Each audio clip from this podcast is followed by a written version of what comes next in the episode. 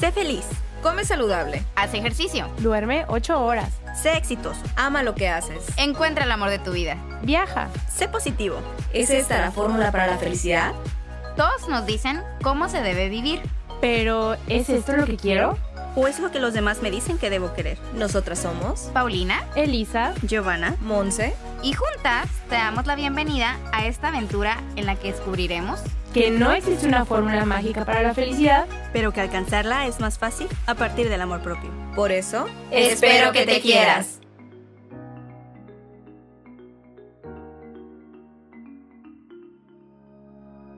Gio ya nos contó qué es el amor propio, cómo se ve una persona con amor propio. Monse nos dice los hábitos que no nos permiten tener este amor propio. Y construir el amor propio realmente no es tarea fácil, es algo que nos va a costar.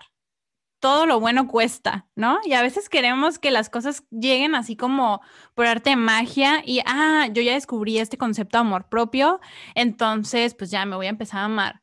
Pero no, no es así de fácil. Es que por las cosas que quieres tienes que trabajar. Y el amor propio no es la excepción. Así que aquí les voy a compartir algunos puntos que en nuestra experiencia y en mi experiencia nos han ayudado como un poquito más a aterrizar el hecho de cómo poder trabajar el amor propio, que no es que tenga que ser 100% así, porque todos somos completamente distintos, todos nos encontramos en momentos de nuestro proceso completamente distinto, pero a manera general creo que nos pueden dar como un panorama para ayudarnos como una o darnos como una guía de cómo podemos empezar a hacerlo si es que estamos realmente perdidos. Primero es entender el concepto y por eso quisimos iniciar esta plática contándoles qué es el amor propio, qué no es el amor propio, ¿no? Creo que con la explicación súper linda que nos dio Gio, que me encanta siempre su ejemplo de la tiendita de- del amor propio, de la vida, eh, está más que explicado esto, ¿no? Para mí, el segundo punto importante en esto es que el, el querer amarte es una elección. Es algo que tú tienes que elegir querer hacer, que nadie va a hacer por ti y que si tú estás en modo robot, pues nunca vas a tener como esta espinita que despierte en ti este chip, esta semillita que se planta en tu cabeza, decir, oye, ¿y qué pasa si me, me empiezo a amar? ¿Qué pasa si me convierto en la persona más importante de mi vida? ¿Y qué pasa si empiezo a sanar mis relaciones con los demás y mi relación conmigo misma, ¿no? Entonces, para mí, el segundo paso para el amor propio es elegir, querer, aventarte el clavado en este proceso, abrirte a esta posibilidad, ¿no? De que si voy a continuar igual como he venido llevando mi vida y mis relaciones a mi alrededor, o si lo voy a querer cambiar, ¿no? Si voy a querer cambiar esto. Y el tercer punto es que va a haber una etapa de introspección, porque no puedes amar lo que no conoces. Y si no te conoces, y como nos decía súper bien Monse hace ratito, amor propio conlleva muchísimo autoconocimiento, muchísima introspección, porque tenemos que poder identificar estos, esta oscuridad y esta sombra que todos tenemos, todos tenemos. Y a veces queremos guardar esta oscuridad en el baúl de los recuerdos, en un cajón bajo llave, en la caja fuerte, y no queremos abrirla y queremos mostrar al mundo como algo de que todo está bien siempre en mi vida, yo siempre soy feliz, nunca pasa nada, pero si nos damos cuenta y empezamos a, a- a sanar, nos damos cuenta que abrir eso nos cambia muchísimo y para bien. Es doloroso, no es, no es fácil, no, no, desde el principio les dije que, que iniciar este proceso de amor propio no es fácil, pero las recompensas vale completamente la pena. Y por cuarto punto les pongo aquí que es un compromiso. Es un compromiso porque tienes que trabajarlo todos los días.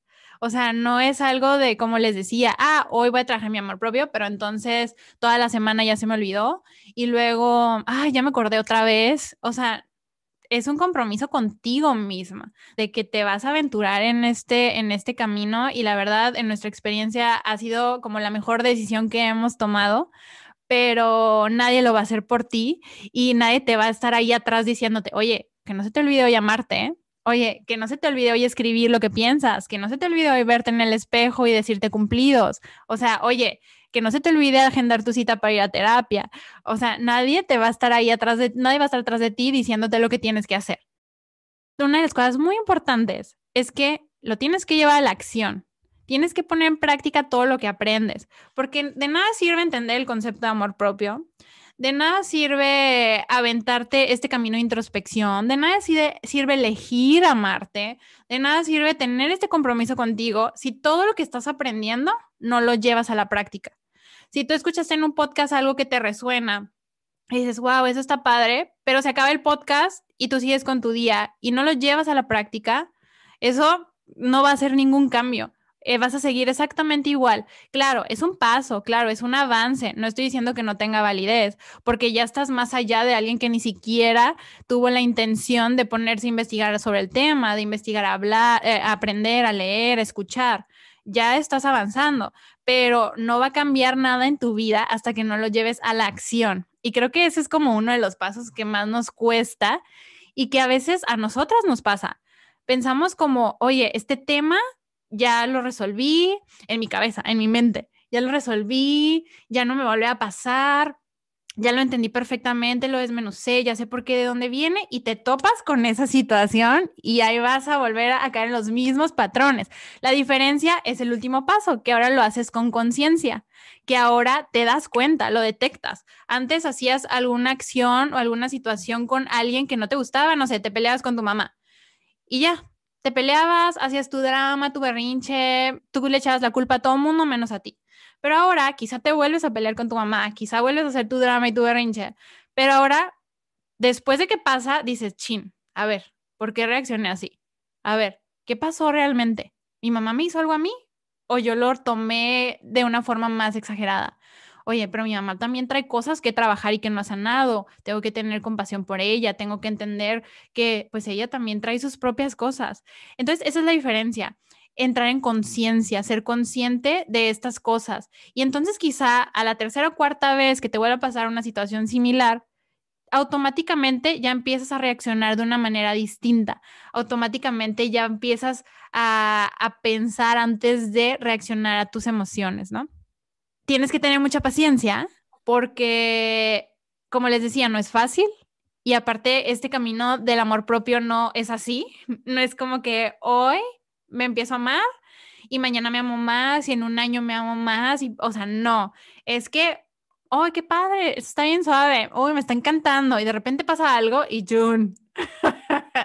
te sientes mal. O sea, Gio nos acaba de contar su experiencia ayer, ¿no? Y es el claro ejemplo ay, no, ¿por qué? Recriminándose, echándose en, culpa algo, en cara algo, pero pasó esto, tomó conciencia y dijo, a ver, ¿qué está pasando?